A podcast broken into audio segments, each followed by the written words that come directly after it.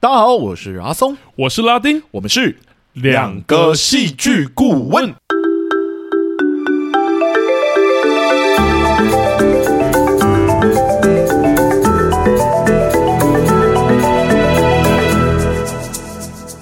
又，谢谢大家回来收听我们的节目，欢迎大家回来。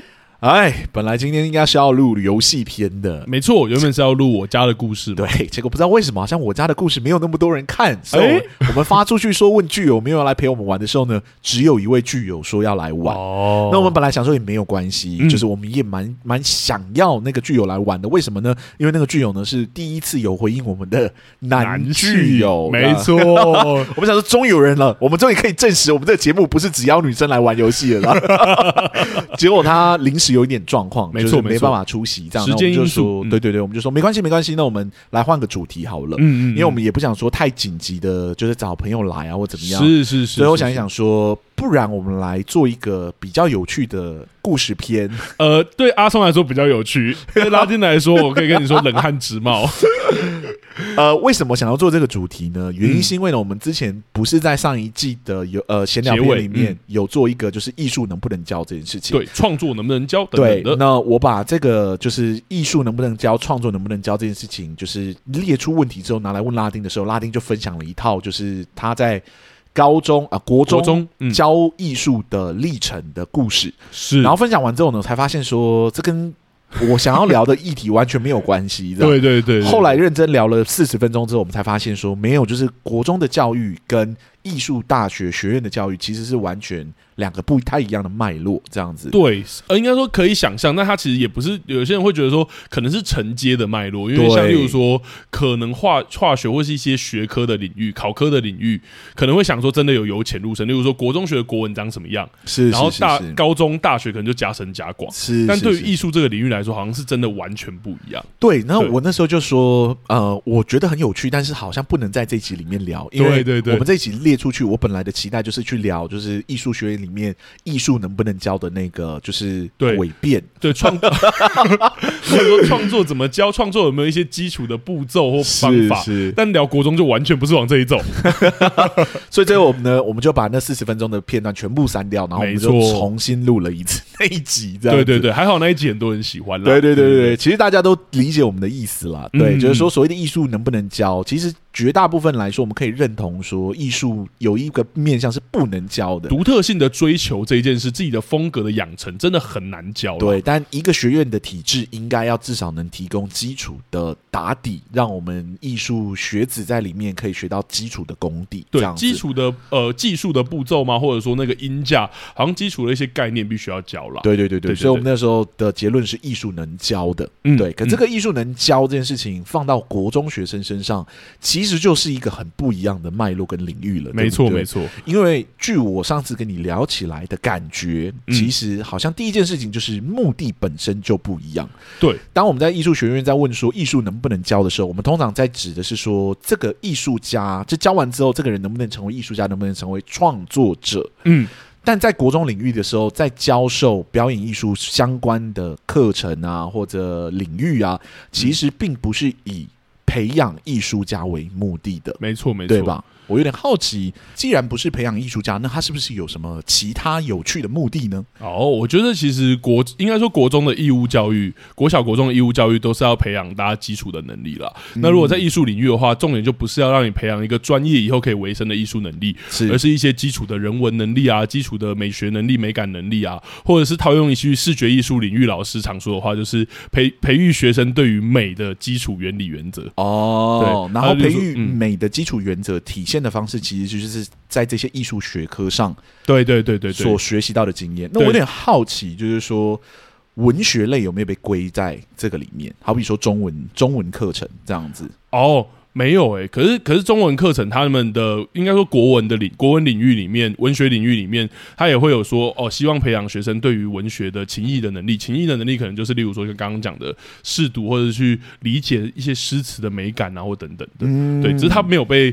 归类为艺术里面。其实连艺术里面的归类都是有趣的，例如说呃，里面有音乐跟视觉艺术嘛，是。可是其实有时候广义的会说音乐应该也是一种表演艺术啊，啊，对，所以他们在里面讲说就有说哦，因为课纲的。的发展过程，音乐跟视觉艺术已经先出现了，所以这个表演艺术里面是指另外一些表演艺术，不包含音乐，就是排除，就是排除音乐，对对对，排除音乐，排除美术的。表演艺术领域，对对对对，那你其实就是国中的表演艺术老师，没错，我的身份是国中表演艺术老师。我有点好奇，你当时为什么会进入到这个产业？什么东西、什么契机让你决定踏入就是教育的产业？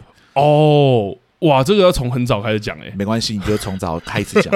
我长话短说啦，其实是是是，我从大学呃，我从高中的时候，我的社团的关系，所以那个时候我们是学长要带学弟的，就我们不是请社团老师，社团老师来就是呃帮忙协助我们带讨论，但主要教课教社课对象其实都是我们。你的社团的社是？哦，我的社是说话艺术研习社哦，里面包含演说辩论跟相声，嗯，对，所以其实那时候从相声就有一点培养对表演的喜欢，是是是，然后。因为这样的关系，所以那时候对于教学，甚至跟学生一起成长是有兴趣的。所以我其实，在报考大学的时候，我就有想要考，就是教育相关。哦，是因为我对这一件事情，我对一起成长有兴趣，我并不一定真的是很想要教戏剧或是艺术或是什么。那当时怎么会考上北大戏剧系？我另外一个另外一个面向是我很想要创作。哦，OK，所以你其实考上北医大戏剧系的时候，你同时有报考其他教育相关的课程。没错，我有报考师大，而且其实是有考上。那最后两者选择，为什么最终选择了北医大呢？因为那个时候我没有把它拆开来，呃，我没有把它合在一起看，我就会觉得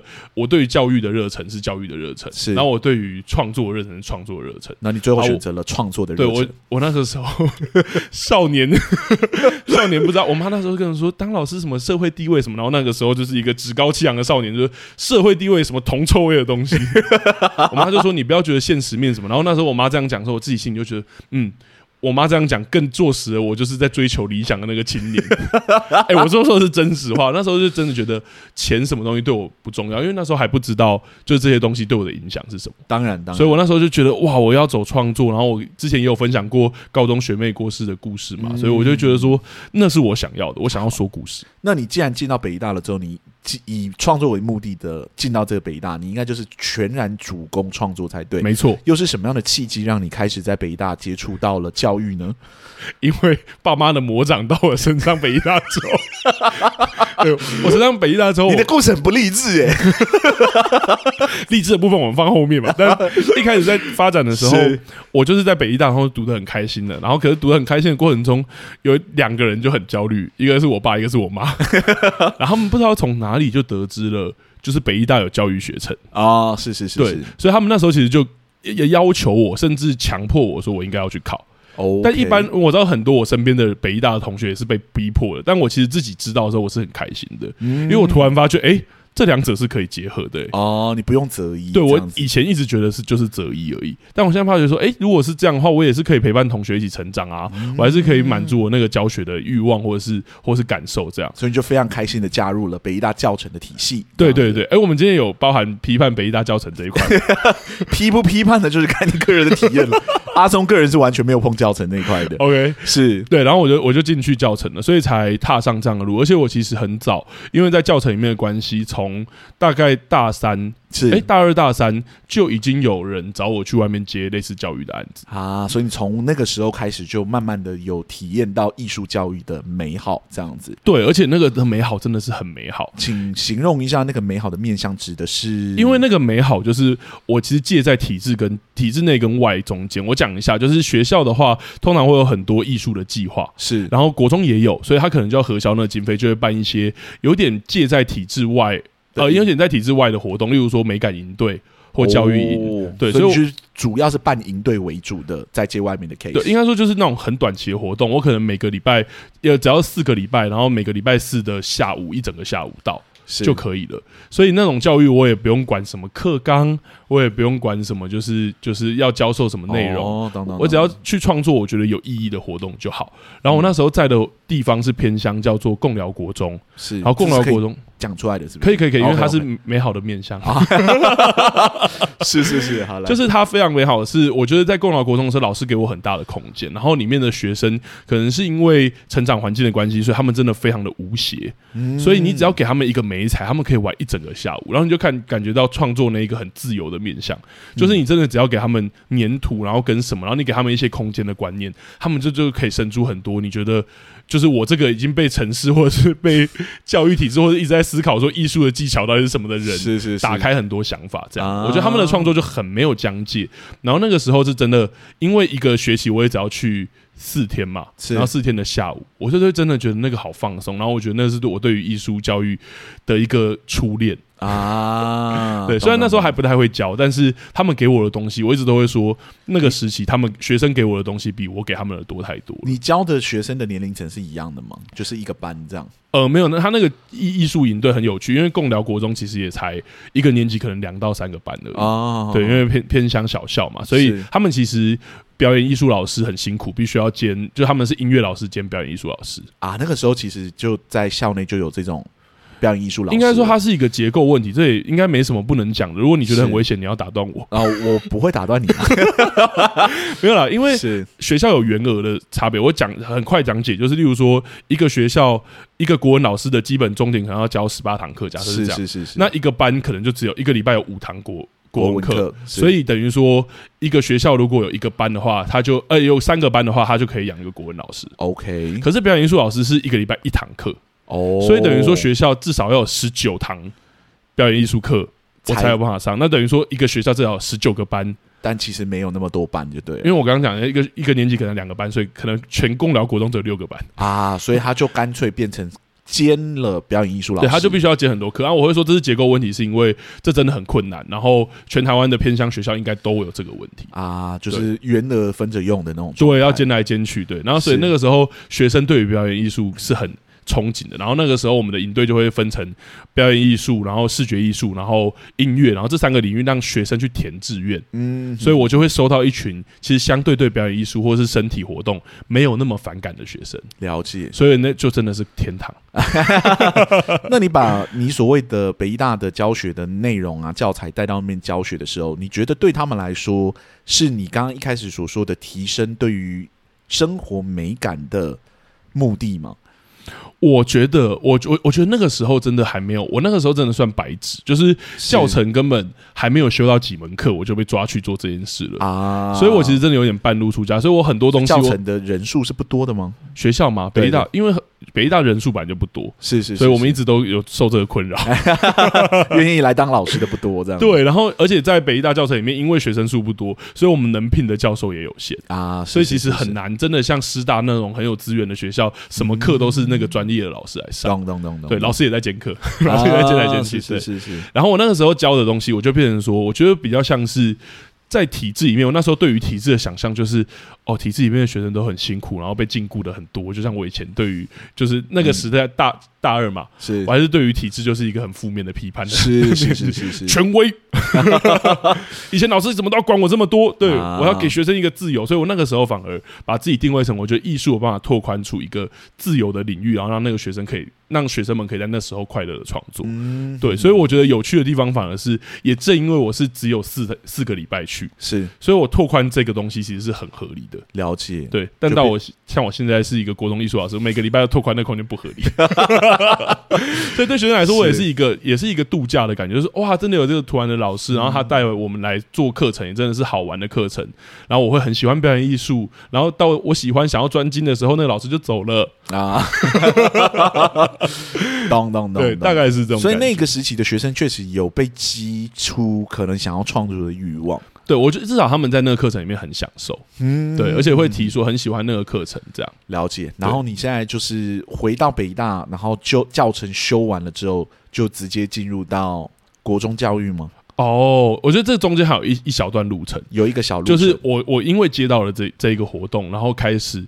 啊，就跟艺术很，就跟戏剧很像，就开始有、oh. 有些人开始会找你 你开始说，哎、欸，你有在接这样，然后我其实心里想说，没有，我其实那个就是第一次接，然后我就开始接触到各种不一样的体制的的活动，例如说，我也接过国小的营队，然后一次要带两个班。然后呃，就是上一整个学期，每个礼拜一堂课，然后可是要带两个班，所以我要带六十个学生，是是，只有一个老师这样。然后或者说，我也会接到社区贫贫穷住宅的，呃，就是社会住宅的案子。然后那个社会住宅案子可能就是七个学生而已，但每个学生都是高功能。嗯，就是可能他们都有雅思，或是他们都有自己的家庭议题，然后是是是一个就是那种情况下。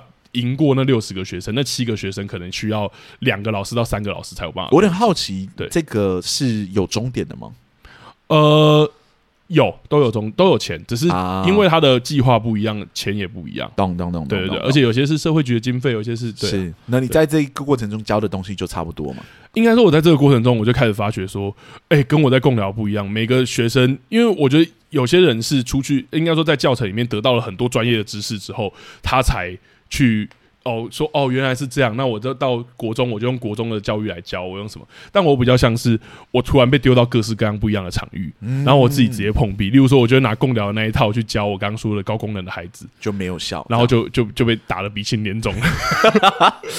是怎么样？会有老师批判吗？还是应该说，你从学生的反应你就可以知道，就他们没有兴趣，他们没有兴趣，或者像像高功能的孩子，其实他们的成长背景都很很复杂，哦、所以他们其实很习惯攻击，跟很习惯大吼，然后很习惯什么，而且他们在平常在学校也是被也是被呃边缘化的一群孩子，所以他们当到了他们自己的休息领域，到假日的时候，又有一个戏剧老师来，然后又说他是老师的时候，那个敌意更强。然后你用共鸟国中那一套说，哦，给你一个创作空间，干你干我屁事？对，哦，这么凶哦！哦，那时候我去那个地方，我可以后来可以谅解，我当然可以解释，但我去的时候第一个。Culture shock 就是在贡寮，他们可能会说你很胖啊，或者什么这样。然后我去的第一天，那个孩子指着我鼻子说：“死肥仔！”哇哦！但我后来在那个地方就看到他们的相处环，呃，平常的家人或什么，我可以知道为什么他们要那样，因为他们平常是被家人那样对待，所以他们必须得那样，好像才能存活下来。是对。然后我就觉得哇，但对这一群孩子，我就不能这样，所以我后来。在很后来的时候，得到一个词叫做艺术陪伴，叫戏剧陪伴。但其实我那个时候就已经在做类似的事，就是把目标降到很低。所以我就说，我在各式各样的场域的时候，我反而是就不是孩子给我什么带什么自由，不是教什么美感，是用艺术来陪伴孩子的。对，从那个时候就产生这个，然后到后来你说到教程的结尾的时候，呃，我也就在想说，那我也想要知道体制内教育长什么样哦，所以我就断然对毅然决然签下去了。签那个实习，对，因为那就是进入体制内的那一张门票嘛。懂。然后我那个时候其实压根没有，完了，学校老师这一段也先请帮我 说出来。就是一般的学生，应该是一般的教程生，如果要实习，就代表你其实有想要往那一条路走了，是，你也确定要往是教育的路上正式老师走，而且学校会完全把你往这个地方培养。嗯。但我那个时候就是抱着一个很反骨的心态，说我很讨厌体制。懂，所以我想要进一个超级大的学校，看体制到底长什么样。所以，嗯，我有点好奇，因为这样听起来是你在北医大的创作历程上，其实有一个阶段是已经慢慢的就慢慢把你推向要走艺术教育的这条路了，对吧？嗯嗯嗯嗯嗯，所以你就签下去了。对，应该说在北医大的时候，我就真的在那那五年，因为我为了教程延毕一年。我真的接触到各式各样的艺术教育，就像刚刚讲的，反而体制内是唯一没有接触到的，嗯，所以也产生了一个错觉，就是我我好像很喜欢艺术教育啊，但那个艺术教育也许不包含体制内，但我就想要说，那这样的话，我应该也可以接受体制内，就试试看，这样。对，我想要去看看，就算讨厌，那时候很天真的想法是，就算讨厌，我也可以进去之后，我再告诉大家我讨厌什么，懂？所以你的感觉是我。就是要走这条路了，所以我必然一定要去尝试一下这条路到底是在做什么，这种感觉吗？应对，然后而且我觉得那种感觉比较不像是我没有大家那么说哦，我一定要非教育不走。我觉得北医大的教育就让我们觉得，反正做艺术也很苦嘛，所以就很像接苦，所以就很像接案的感觉。所以我那时候在北医大做教育的案子都很像接案，嗯、所以对我来说，其实跟在呃做戏剧系接案这件事没有太大的差别。我并不一定会觉得我选了教育，我就不能选其他路。OK，所以我觉得，哎、欸，我觉得也是接了另外一个学校的案子，这样的感觉，所以你就去去了，然后去实习了，就进入到体制了。对，而且是一个非常大的学校，一个整个学校超过快要一百个班的学校。OK，对，然后就开始了我的教育不归路，就一路教到现在嘛。虽然有换过学校这样子，对，有换过学校，但就是一路教到现在。那从那个时候开始，你其实就一直在体制内了，对吧？算是那。就有趣了，就是你说你想要去体验一下体制内的教育到底怎么样？那我们来聊一下所谓的你进入到这体制内的教育之后，跟你平常在实习的教育，你觉得具体有什么样的差别？我觉得哇，这个差别我就直接跳跳好了，因为我觉得在这个差别是在很后面才领悟到的。啊，所以刚进去的时候没有领悟到，因为因为艺术教哇，这个是小小小黑暗面。痛的领悟，真的是很痛。应该这样说啦，我觉得艺术教育在台湾，尤其是表演艺术，它真的还有很大的弹性空间。是因为每个老师有不不一样的教法，然后其实教戏剧教育也有分成，像我们之前我有跟阿松聊过，就是有 learning drama。是，就是学习戏剧本身，学习创作本身，然后有 learning through drama，学习另外一个，也有可能是社会议题，有可能是劳工议题，我有可能是贫穷议题，然后透过戏剧来学习，Okay, 来体验式教育这样。是，然后也有 learning about yourself，然后 through drama，就是哦，学习认识自我，只是透过戏剧的角度来认识。OK，所以有三个不一样的路。对，那其实。包括整体的戏剧教育的脉络都很很宽广，而且，呃，取材自，例如说取自英国的跟美国的脉络又不一样，是，所以变成说在体制内的老师，而且体制内老师有一个小问题是表演艺术，阿松觉得可能它包含哪一些项目？就国中表演艺术，表演艺术哦，对，可能就是戏剧啊，现代戏剧啊，嗯、电影啊，嗯，嗯、呃，可能有一些传统戏曲，OK，舞蹈，好，舞蹈。对，也算嘛，因为没有舞蹈班。对，芭蕾舞、芭蕾舞、街舞。等下你你要教这些吗？对，所以然后我刚刚没有讲，你刚刚说的请专业的老师来教，还是你自己下去教芭蕾？呃，国中的表演艺术老师必须要教这个，你必须要自己下去教芭蕾。对，所以我这甚至还没有完。你刚刚讲的传统戏曲，我把它讲完。南北管戏，南北管戏，对，就是传统戏曲类。对，然后甚至我们自己戏剧本身比较呃专门或冷门的，就是那个被压迫者剧场。啊，波瓦的被压迫者剧场，对，就是一个很很细的分或环境剧场，然后沉浸式剧场现在也加进来了，哇，所以。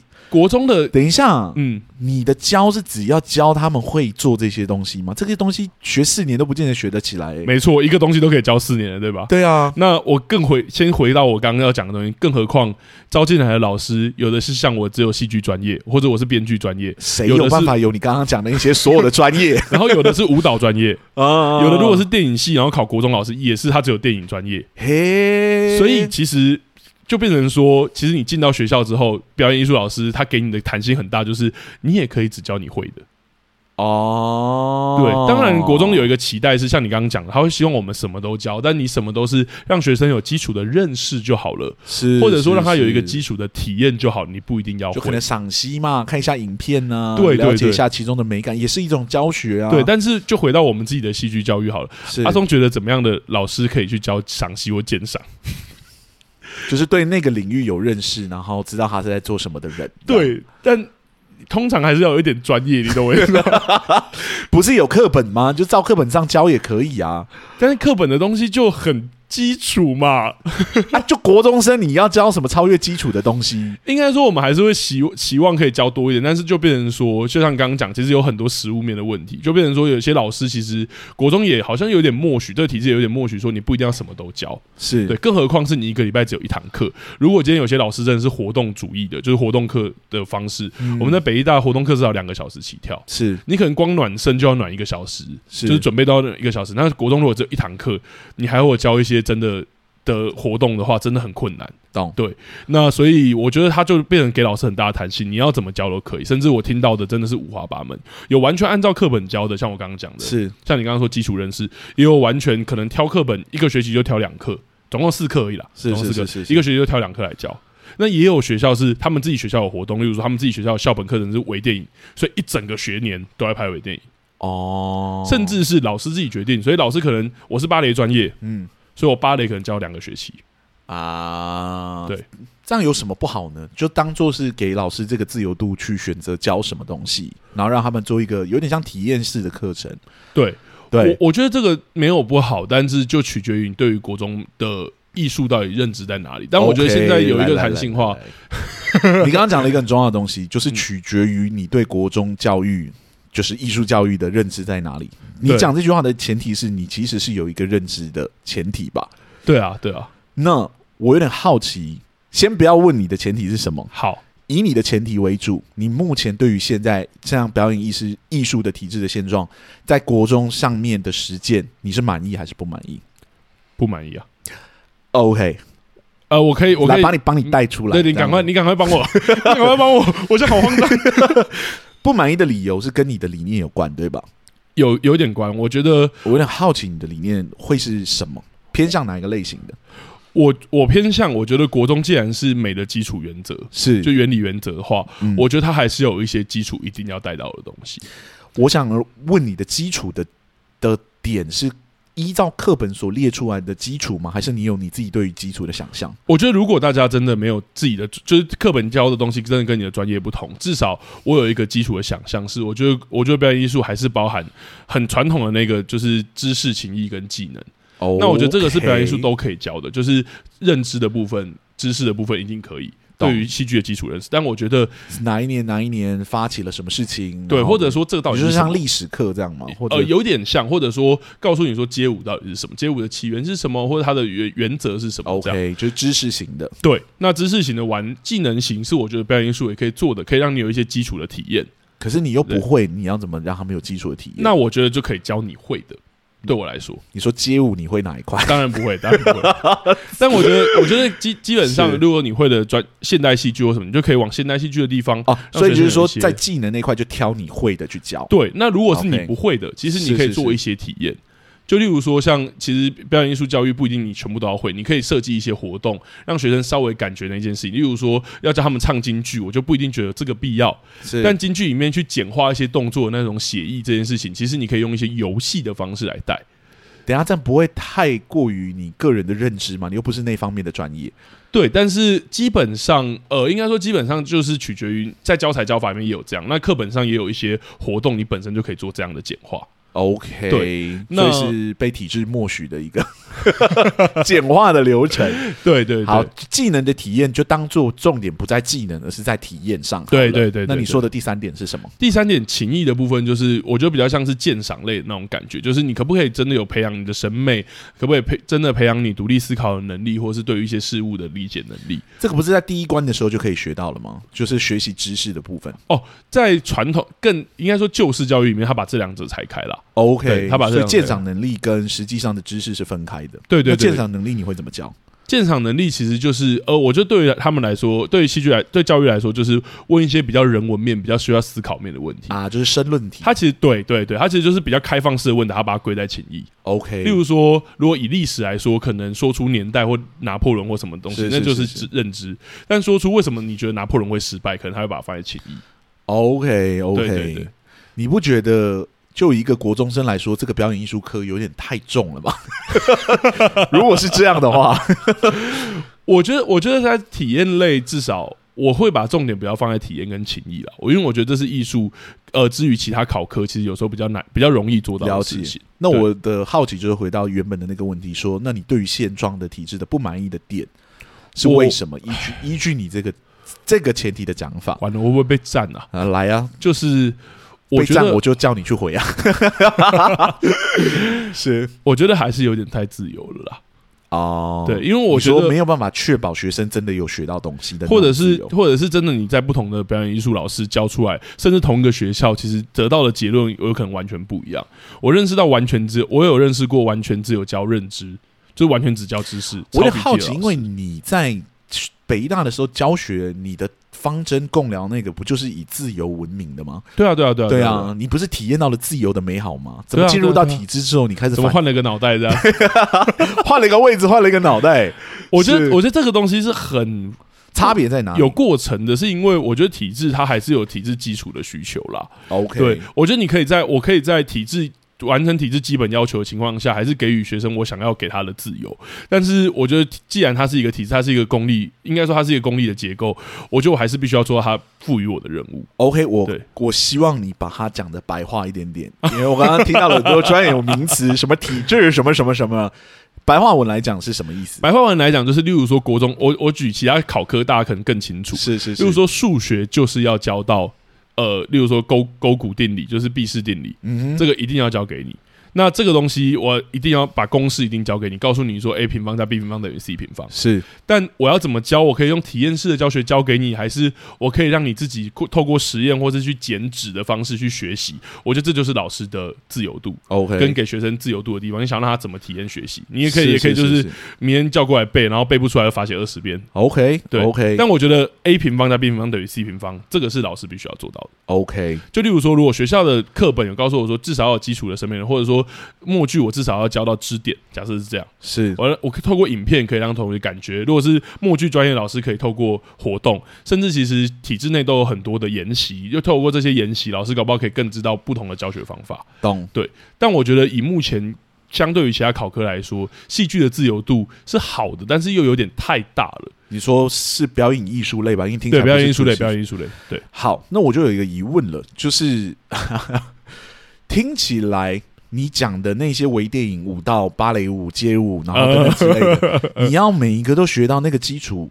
这不是一个根本不可能做得到的事吗？甚至有戏曲学院是专攻一个领域的艺术基础而已。懂？对，为什么你要要求国中学生做到这个地步呢？如果他的目的是纯粹体验的话，嗯，对。嗯完全同意，完蛋了，完蛋了。OK，所以你是同意我这个论点的？我同意，我同意。那为什么你会对于现在的这个做法不一，就是有一点不认同？因为老师们是可以自由去决定，我要把什么东西的基础教给你嘛？对对对，对，好比说我专攻芭蕾，我就认真的把芭蕾芭蕾教给你。这样，我觉得我好像不是不同意，哎，我觉得好像比较不同意的是它的审核机制啦。因为我觉得确实，只要让学生有基础的体验，没呃。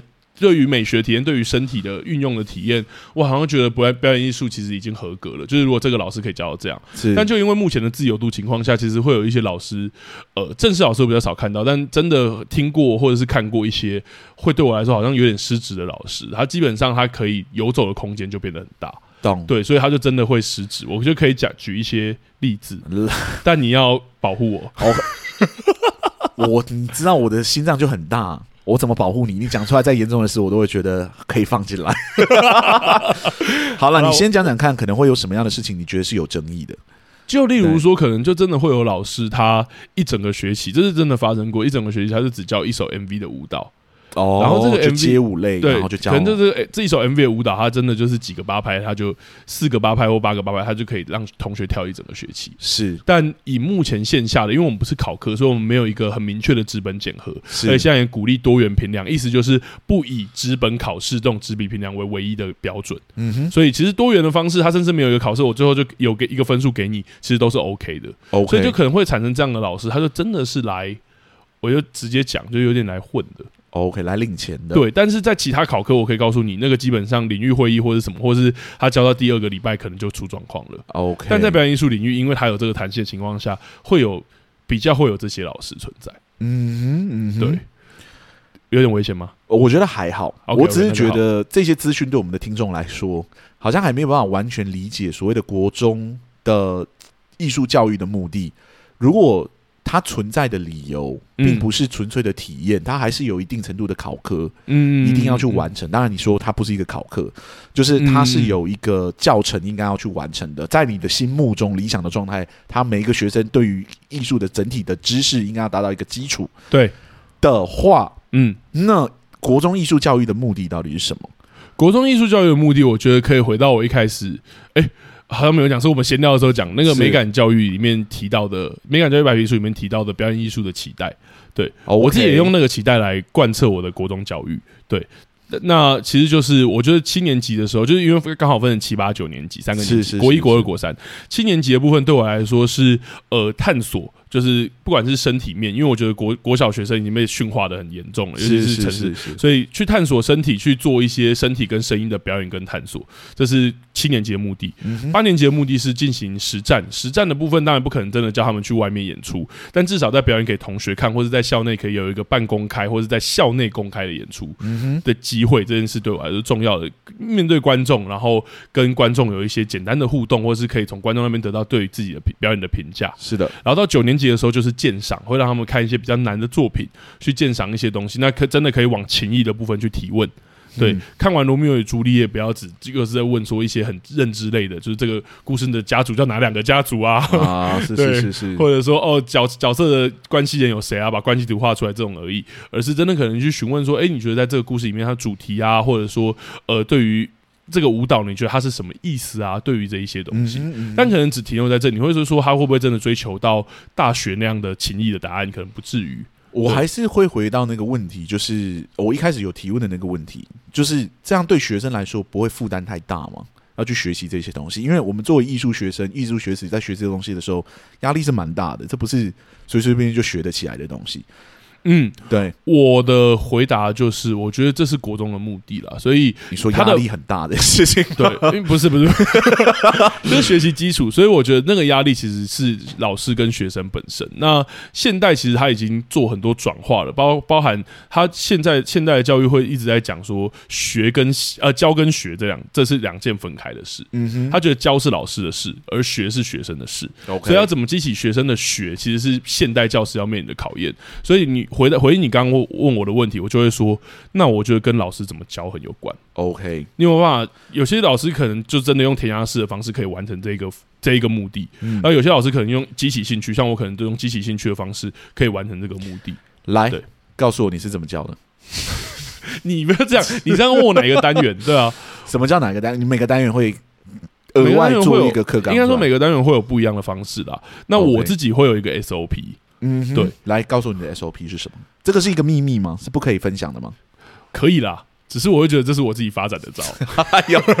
好好，那你就在你可以分享的范围之内讲。我我通常会把一个课程分成四个部分，是呃，这个四个部分包含基础介绍，是那就是比较讲述类，可能就像你刚刚讲课本上的基础观念。嗯、第二个部分会是体验游戏，OK，所以我会让他们体验一个活动，跟这个。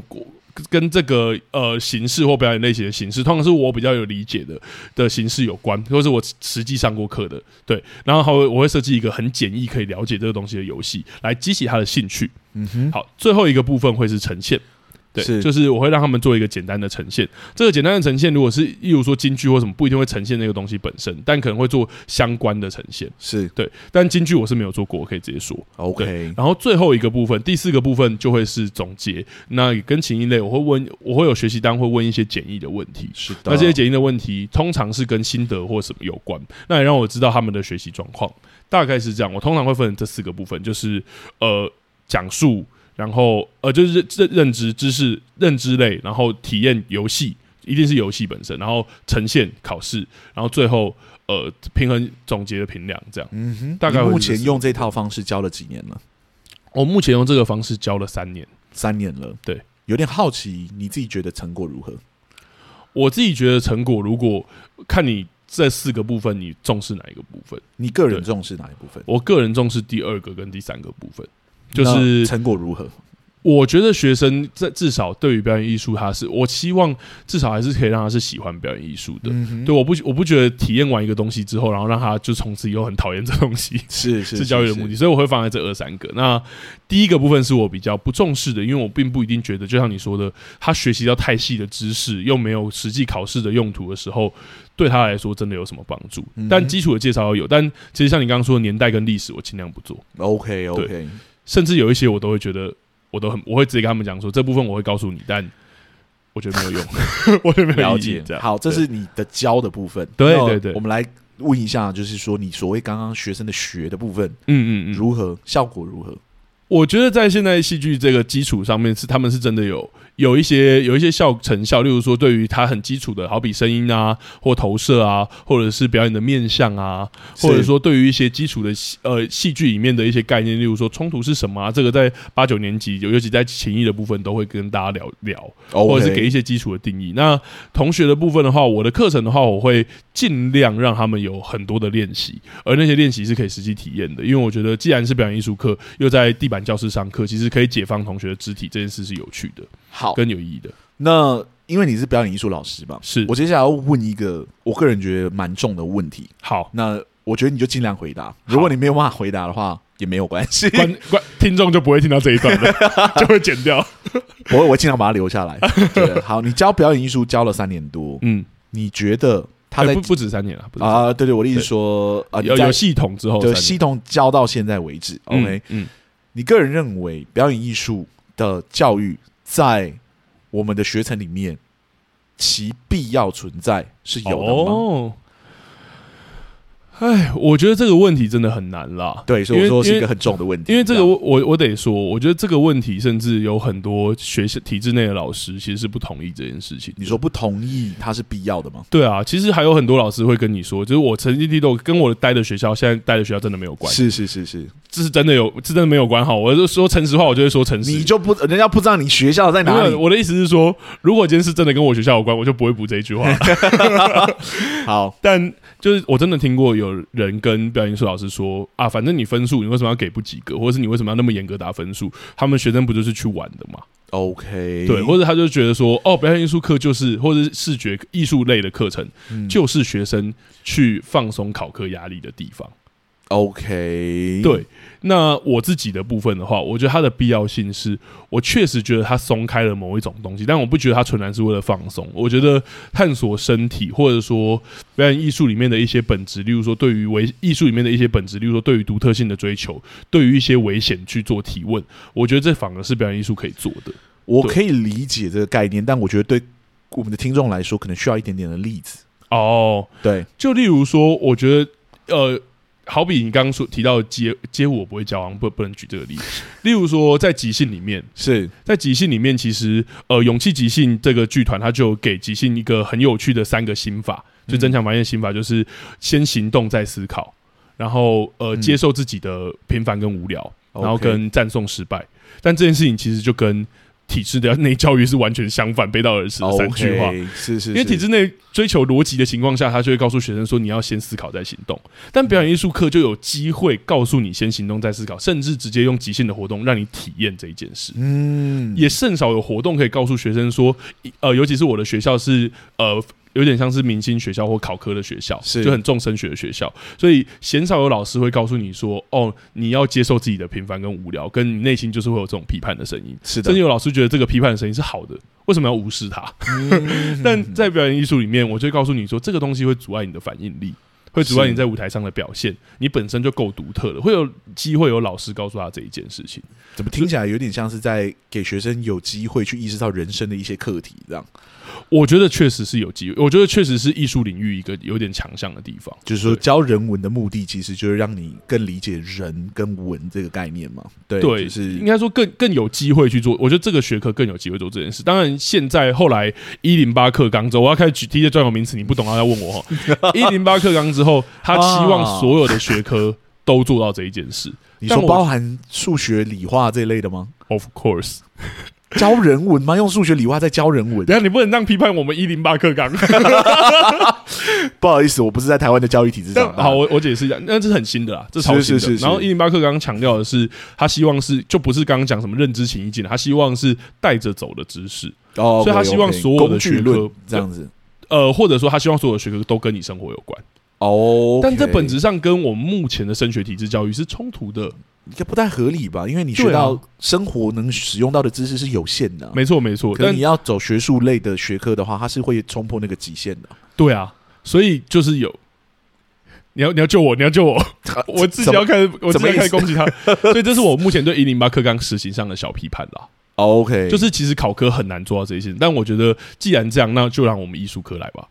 哦，懂懂懂懂懂，对，就能教带得走的知识，就变成是你们的领域应该做。应该说，就我们可以更做到这件事。那其他学科有没有做他们努力？有啦，我举个例，但是你还是会有很多批判嘛。我也还是会有很多批判。例如说数学，可能就会开始教学生按计算机，可能弹性课程就会放把放把这个东西放很大。嗯哼，可是你就会觉得说啊，就按计算机真的。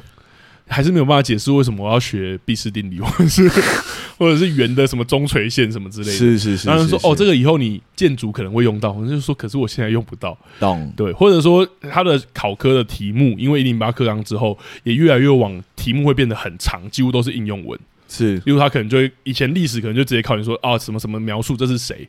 这是哪一个历史人物？他现在可能就会说：“哦，小明去了一个古迹，然后去了那个古迹之后，看到一个什么文字，是，然后那个文字之后，一切反而变得复杂了，就对了。对对对对，然后复杂之后，对学生的负担其实变相的变重了，可以这么说。所以大家会说一零八课刚才考阅读啊，就说大家国文都要好。我好像有听过这个讲法，这样对啊对啊，或是其实也已经快要，甚至已经开始被批判了。然后、oh, okay. 就是开始有人说，哎、欸，可这个题目是不是大家交往过正的？开始有这个讨论出现。但回到艺术，我觉得艺术是最有机会做这件事的。懂？所以你会做这样的提问吗？就是说，假设在你的生活中碰到类似的状况，你会以什么样的方式去抵抗，或者我会稍微跳一段街舞给我反而。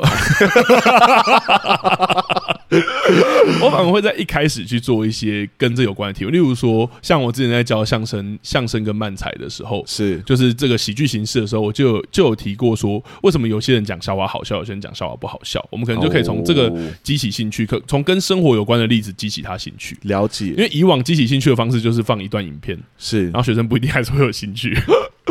对啊，那学生对你的课程的教法的反馈是如何？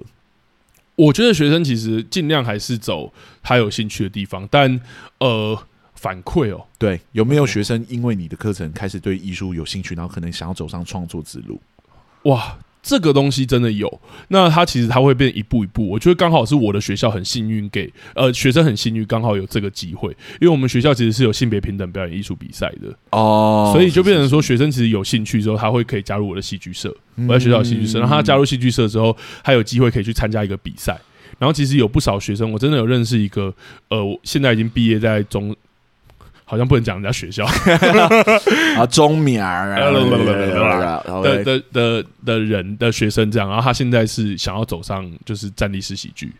站立式喜剧就是 stand up comedy 啦，哦，脱口秀，脱口秀，对不起，对不起，今天这一集团学，好，没有没有没有，站立式站立式喜剧，好，我学到一个新的名词，对对对，stand up comedy，对，就脱脱口秀，所以他现在真的在，他甚至在那个学校创了这个社，然后他开始走，然后他其实有邀我去看那个那个表演，他说因为我是他国中很重要的启蒙老师，然后我就跟他说，可是我没有空，没有，那个时候是我们剧团自己的活动，好不好？你在那边，你这个烂老师，这样学生。要你去还不去？这样子 没有。那时候刚好人在台中，然后我回来要参加我们剧团的活动。是是，是，但是我就说就有类似的，或者说现在其实这一届也有类似，呃，有兴趣，然后到也是依循这个脉络，嗯、然后最后他觉得真的在实际做表演的时候很有很感兴趣，然后他想要继续往这条路走。那绝大部分。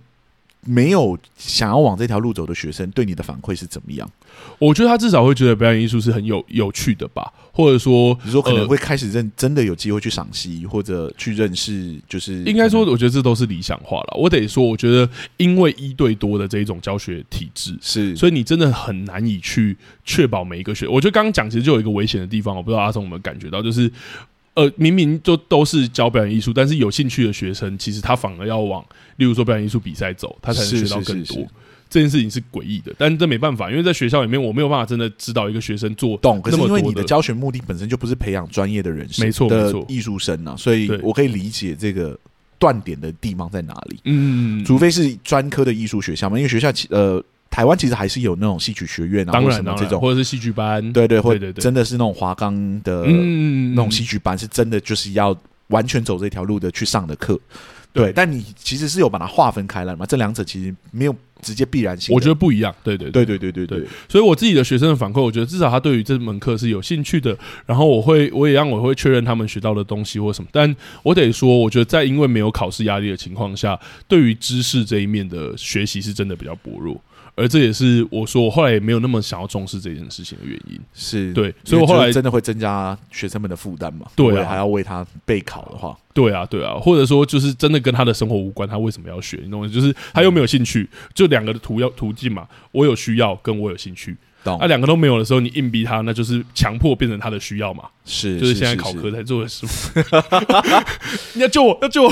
不要开玩笑，这应该是大家都知道的，我可以理解。对啊，对啊，对啊。现在你的想法就是，他是有必要的，但他的必要的方式是偏向生活层面的，没错，没错。让学生去体验人生中可能不会体验到的情绪等等之类，去理解可能难以被教授的价值观。对我，我我可以分享一一小点是，这是我在北艺的时候，我觉得很有趣的认识是，那个时候老师，我记得表演艺术老师。只叫我做一件事情，就是他说：“你把你的手打开，OK，你把然后你把你的手脚打开，然后我就真的觉得，哇，我有好久没有用到他们的，我我就。”还是是我自己的问题。好，好悬哦！学生会有这样的感觉吗？我应该说，我那时候自己有这样的感觉，所以我在学校的时候，我觉得学生有时候会不敢做这一件，他们反而不敢做这一件事情，okay. 或者说哦，他的身体会缩得很小，因为他在台上被检视或什么之类的。Uh -huh, uh -huh. 对，可是你反而去鼓励做这一件事，或是我们刚刚讲的，我其实觉得心里的一些对于表演的放开，有时候其实真的跟就是真的跟东方教育有关，你会会去限缩我们的勇气啊，或者是什么对，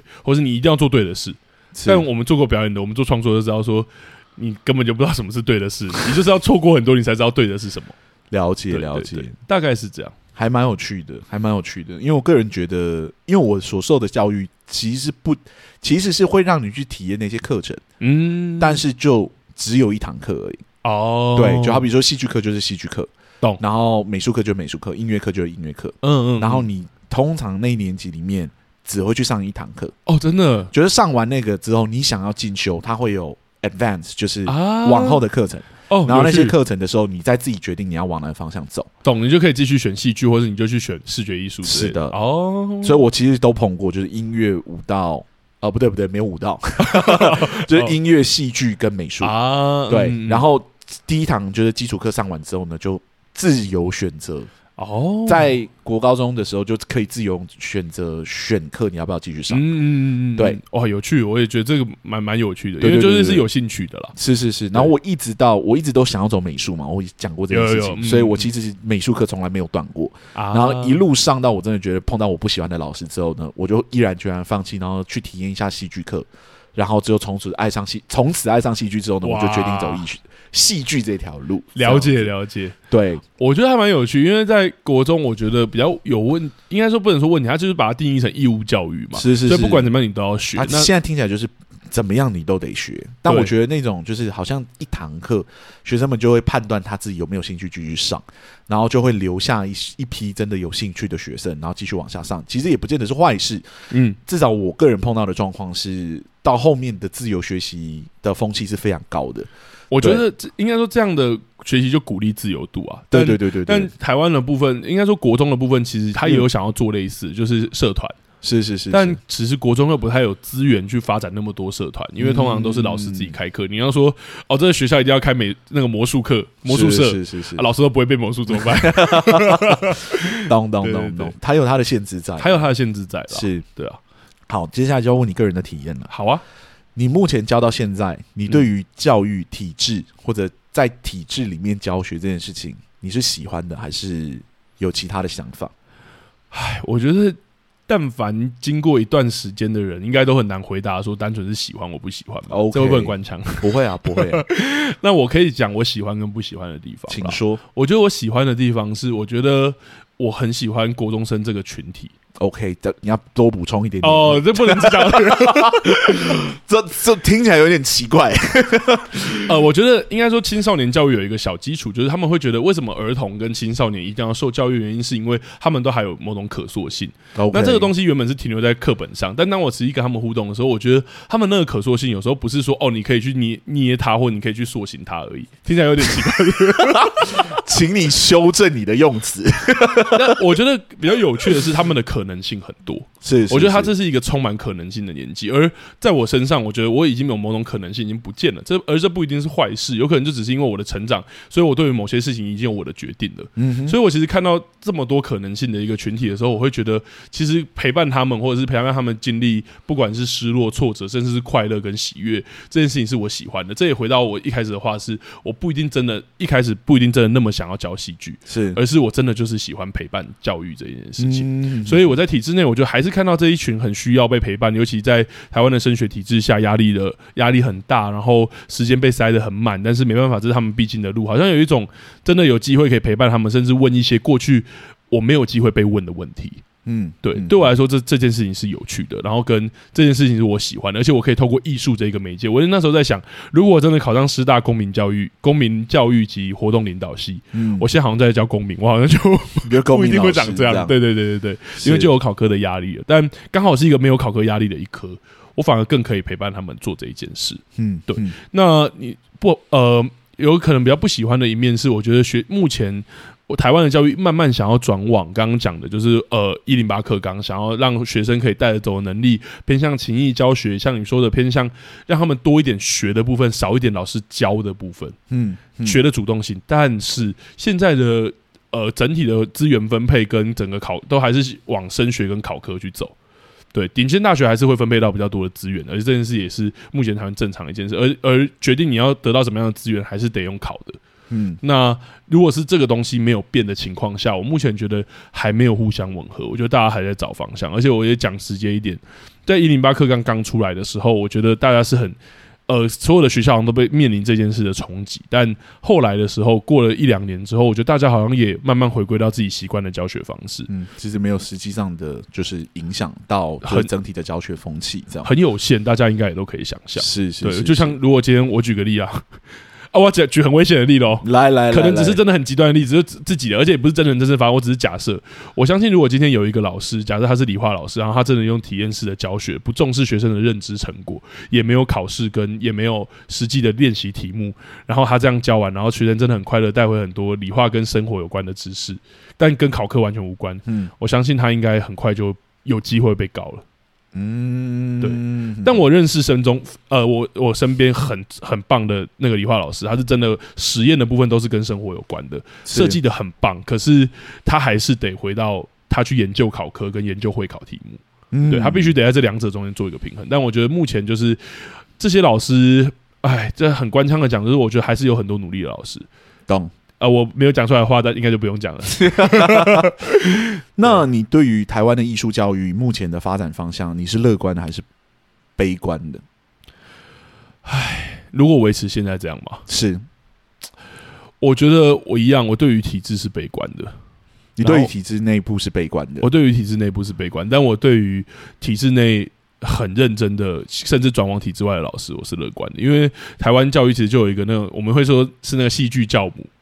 在大直国中的一个就是老师，然后他就是真的有在发展很多的社群，甚至他自掏腰包，或者说自己去发起一些活动。然后现在最大的教师社群，其实就是那个什么 Super 教师的那那那个那个社群，其实也是老师自己发起的。是，我觉得体制内老师一直很想要做某些冲撞啊，那没办法，我觉得体制就是一个很硬根，或相对会走的比较慢的东西，他就需要人去撞。所以我对于体制，我觉得体制不管再怎么改，它永远都是人会走的比较前面。是，那我觉得里面这些人怎么撞比较重要，嗯，对。但我觉得体制还是要跟上最基本的那个东西。就像我说的，你有没有办法真的去规范一些不认真的老师？而且我自己听，我觉得每所学校，就是我我们学校目前没有，因为真的没有。但可师资的就是品质这件事情本来就很难把关了，啊，真的。对，你也不能说其他学科就没有这个问题啊。对啊，那还倒是。所以，我真的觉得，这毕竟体制还要还是与实际的实践还是会分开的。是的，对。如果真的是师资的本身的问题，那就增加门槛呐，去想办法让门槛是可以过滤到真正好的老师。我倒不觉得体制需要跟着整个变化去变化。懂？对，这两个实验还是有差的。嗯，对，有趣。我觉得，哦，嗯。是干嘛？你好，没有说我们好理性的在在互动这个，我没有想到会走这么神。这是你的语言变得那么理性，我本来也会分享，以为你会会分享一些很有趣的事件，这样子是不是全部理论化的？没有，超危险的。我刚刚透露一点点个人的部分，我都觉得超危险。当然了，我们觉得还是以你分享你觉得安心的部分为主了。对对，个人的你就要问一些很个人的问题啊。那你你觉得你自己的未来的想象，你会一直待在体制内教学吗？哦，我我觉得和这个跟体制好了，我我我换另外一种说话方式。来来来来，我真的觉得这跟体制没有关系。哎呦，拉拉你回来了。对对，就是就是我想要做什么了。你想要做什么？我想要，我还是想要创作，我还是想要，我还是想要做艺术陪伴。但我觉得在体制内的话，我就一定得要兼顾，例如说考科那一个地方。可你不是没有考科吗？可是，像我如果说我现在是导师，我就必须要兼顾学生这一块。我我现在就必须照顾他们的生活起居的部分而已啊。没有，我还是要想办法怎么样让他们考科更好啊。你怎么样都不是你的，你又不是教那个人，你怎么让他们考科更好？我是导，我是导师啊，我就必须要兼顾学习风气或者什么的啊。这个是你可以顾得来的事情吗？就是我必须要顾得来，但我不一定顾得来。OK OK，应该说，我觉得在学校里面，就势必你会冲被这件事冲击嘛。我讲明确一点，我觉得我们学校已经很多元了，但是很多元其实是另外一个问题，就是很多活动，有时候有些人会讲说，哦，你们学校活动太多了，没办法好好读书之类的。嗯、但我在其他学校是确实是有遇到，就是说，反正你们就随便教，反正我也随便聘，或是嗯，对，就是不是随便聘啊，随便聘好像是主任讲话，但是就是说，意思是说考科老师会告诉你说，没关系。你你你就随便教，反正。重点是他，反正你不会被告啦，是那种感觉，所以我们才会被告，我们乱教，我们国文乱教才会被告，那你们 艺术乱教不会被告了。听起来有点不高兴的成分在里面，是是是，但但我的意思就是，我觉得你在学校里面，他这个整个体制的走向，你就还是要认同这件事。但我觉得我本质上没有那么喜欢这个功利主义的导向，尤其是其实，在学校里面还是会听到很多老师跟你讲说，哪一些学生是不能顾的，或者是他是没有救的，或者他没希望的。哇哦！但身为一个艺艺术工作者，或者对于人文有一个基础的关怀，好像会觉得说，那不一定他的选择。或是我们其实有读过一些社会学，或什么我会会知道说，哦，其实成因很复杂。是，但在学校一个很功利的情况下，也可以理解为什么他功利，因为一个老师要顾那么多人，是我之后实际的体验。嗯，你势必会有你的牺牲跟取舍，或者说资源势必得放在比较呃主动、主动积极，或者是符合成功的定义上面的人身上。是对，但我本质上好像没有。不一定那么喜欢，想要做这件事。我自己，嗯，我不想要做这件事，所以我还是想要到呃其他的机构或组织，或者我可以去做我的社会陪伴、艺术陪伴，或者是艺术创作，然后可以跟不一样的人工作。我就我其实会想要离开这个体制了。你不会想要去改变这个体制，或者其实做不到，对不对？我就觉得，我真的觉得要一个人来改变这个体制。太难了，我我觉得我做不到。我我我觉得有些人快要在做到，像其实我很喜欢的老师，我们北大老师苏庆元老师。是是是是，怎么这一集真的那么官腔？好，我我是他是我影响我人生很重要的老师啊。但我是说，他其实我觉得他就做了很多的努力，他在做他尝试这件事。嗯、但我我我觉得我自己不是那个个性，我觉得他是体制内的老师吗？他他认识很太多体制内老师，所以他尝试在做很多用体制外去影响体制内的事。OK，他甚至是去召集那个教师社群，跟他也有关，他也有份哈。是是是是，哎，苏庆元，你如果有在听的话，你自己 Q 他的。对，但但他应该不会听啦。是是是是，但我说我就 Q 他，不要这样。但我说，我觉得就是很多人在努力这件事啊。但我真的觉得好友了，先跟你讲。我也有，我也有，但我当然有，你我会叫他不要来听。但我先说，我我觉得可以每个人去做这一件事，但我认真有问过我自己是不是想做这件事的人，嗯，因为我知道很多人因为这样，所以他在国中可能当两三年，他就去考研、考博，然后最后去往学者走，然后最后有机会当大学校长或大学教授，嗯，对。但我知道我不是这个。这不是这个路线，对，我想我还是想要创。我觉得北医大的人还是有一个自己的艺艺术。你不是说可以结合吗？就创作跟教学是可以结合，这不是你在北医大所领悟到的事情吗？没有啊，你那个时间就是那种很过分、很过分天真的青少年的想法。没有，哎、欸，长大了之后又把它分开了，这样。没有，我跟你讲，这一切就在我的身体都还没有出问题之前，我都觉得是可以的。但后来又发现说，没有一个人一天就是二十四小时。我最近也开始认知到，觉得身体是蛮重要的一个东西。对啊，你以前你就会觉得说，哇，就是时间好浪漫哦，然后我还可以在走路上学，一天花二十一个两个小时走路都觉得很快乐。现在赶快回家做事情了，那个学生等下赖又要传来了，怎样？对啊、现在你在教学体制里面是忙碌的，是忙碌的，是忙碌的，嗯、然后也跟跟个性有关，因为我就是一个我刚刚讲过跟教育观有关啦，我想要陪伴学生，所以我会花很多时间在他们身上，嗯，对，但不一定要这么做。OK，哎，没有没有，我要解释一下。我说不一定要这么做，是说就是你可以用其他方式关心你的学生，或者是你去制作很多学习单什么。但我会花更多时间在陪伴上，这个意思。嗯，对，了解了解，对，懂。所以终终究会离开去别的机构工作，这样确定了啦。对，可能就是把把目前的这一群孩子带完，然后陪伴他们成长完之后，我就挥一挥衣袖，大概是这样子的感觉。没错，没错。好。差不多了，我觉得今天哦比想象中严肃一点点，但我觉得确实带出了这个教育体制在国中里面实践的方式是怎么样。哎、欸，我会不会有一种劝退大家的感觉啊？我觉得会有。等一下，等一下，来不及了，来不及了。听到这里的人应该都 都已经被劝退成功了。OK，啊，我我补充一小句就好了。我觉得你真的当教育，我我其实可以认同一个说，呃，不认同，但是我可以接受这个说法。就有些人跟我说，教育本来就不是职业，是职业。对，只是我自己不能认同。嗯、但我觉得，如果我把它当一个职业来看的话，我会我会轻松快乐很多。对，职业也可以是置业啊，这两者并不，这两者可以同时存在。但有人就只把它当职业啊。我那是那个人的问题啊，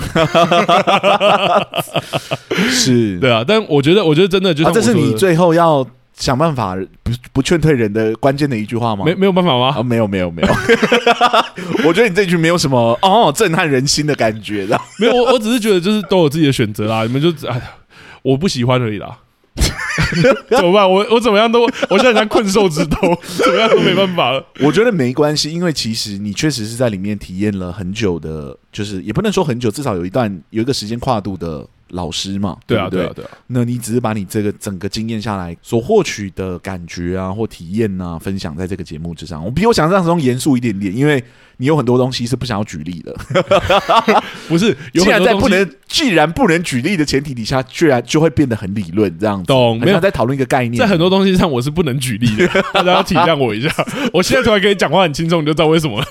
我可以理解了，就是保护学生嘛，也保护体制这样。对啊，对啊。而且，而且，我觉得其实我身边有超级多的老师是很喜欢他的工作的，而且他觉得很有意义，不管是考科老师还是什么。当然，但我真的觉得那就是很多观念的不一样，而且我觉得跟经历的事情也有关。我其实觉得我的教学经经验不一定都是那么快乐跟正面的，是是，对啊，对啊。所以我觉得这个真当然很有关。而最近又发生很多低潮的事情，等离职之后再跟大家讲。好好好，大家大家还有一阵子哈，哎，真的会有这一集是是是，是，就是本来是预计好他离职了之后，我们要来录一集，就是全部都讲开，全部都讲出来的一集这样子，对，但现在没有了，所以大家再等一下子，对。但我觉得这一集就是让大家可以理解一下，哎，目前艺术教育体制，其实，在台湾的实践并不是纯然的 for 一。就是创造创作者这件事情，当然，当然，当然，对，我们现在活在一个其实非常鼓励大家去宣扬自我，然后好像大家都可以是艺术家的年代，嗯、对，但是艺术在教育体制里面，它其实可能有不一样的功效，当然，以不一样的方式体现。这样是，那可能很多人会认为它就是一个副科，不是重点，这、嗯、非考科的东西，大家可能没有那么感兴趣，这样子。嗯，但是其实它在一个小朋友的成长里面，其实扮演着蛮重要的一个。我同意角色吗？对，我觉得一定扮演一个重要的角色。其实很多人就是很多学生后来回来，他们反而就很对于那一段的经验是很感兴趣，像他们很喜欢拿他们的超级有趣的。如果你有拍广告或是 MV，学生。多年后回来找你，最想要拿的是那个东西。他不想要来看你，啊、他来看，他说：“哇，你怎么会想要来看老师？”他说：“对啊，对啊，就刚好有空啊。”啊，老师，我其实想要问那个 之前那个 MV 的作业，你这边有没有留什么的？啊，就是来要回一些档案。对，但你就会知道说，那一个真的是他可能国中回想起来，他以后还会回想起来的事。嗯，我觉得劳作的那种成就感是蛮直观的。对，对，对，对，你可能说你学这东西中有听用得到，比起。就是我在现场捏一个粘土，粘粘出了一个城堡的那种成就感。嗯嗯，我觉得那种直观的成就，其实对小朋友的成长也蛮重要的。对啊，而且我觉得他们回想起来是真的是快乐的。其实是我是很开会很开心啊。虽然我看他们的作品，我真的是扶额到一个爆炸。OK，那就是你个人的抱怨了啊。对对对，好。好我觉得差不多了。那这一集是因为大家也讲了，就是 因为突然没办法录游戏片，嗯，对，所以我们就紧急的换了一个主题。那希望未来下一周搞不好有一个游戏片可以玩或怎么样。We don't know, we don't know，好不好？对对对。好，那我们这个周末准备要上架的那部作品呢，是一部，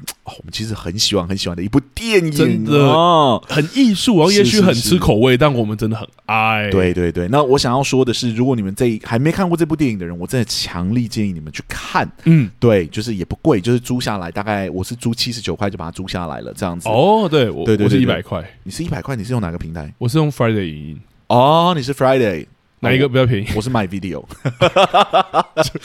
好，大家知道了哈，大家再比较一下。对对对，比价一下，比价一下。对，可能租的时间也不一样，大家自己去比较一下。我是租两天而已了。哦，对对对，我也是两天。Friday，Friday 骗你了。是是是，但这部作品我还没有讲是哪一部作品。对，那部作品就是冰口龙介的《偶然与想象》哦，真的非常非常的好看。我们而且已经把冰恐龙界在我们心目中抬到很高的位置。是是是是，真的是一个很赞的作品哈。没错，希望如果呃还没看过的，真的可以去对先去看，然后如果看完了之后呢，可以。这个周六的时候准时来陪我们，没错。好，那我们今天两个戏剧顾问今天节目就录到这边啦。如果喜欢我们的节目的话，欢迎到各大 Podcast 平台给我们五星的好评，更多人可以看见我们。OK，如果想要赞助我们，它有赞助功能也已经打开了。早日让我们不要赔本账。对对对。那如果针对今天今天聊到的艺术教育啊、戏剧教育等等的，是有任何的问题想要跟拉丁做交流，欢迎到 IG、脸书，就是。密我们，我这边会请拉丁出来回答你们哦，可以切磋交流一下，因为我觉得它的弹性真的非常大。是的，我相信每个人有不一样的看法。Exactly。好，那我们两个戏剧顾问今天录到这里就这样了，谢谢大家，谢谢大家，拜拜，拜拜。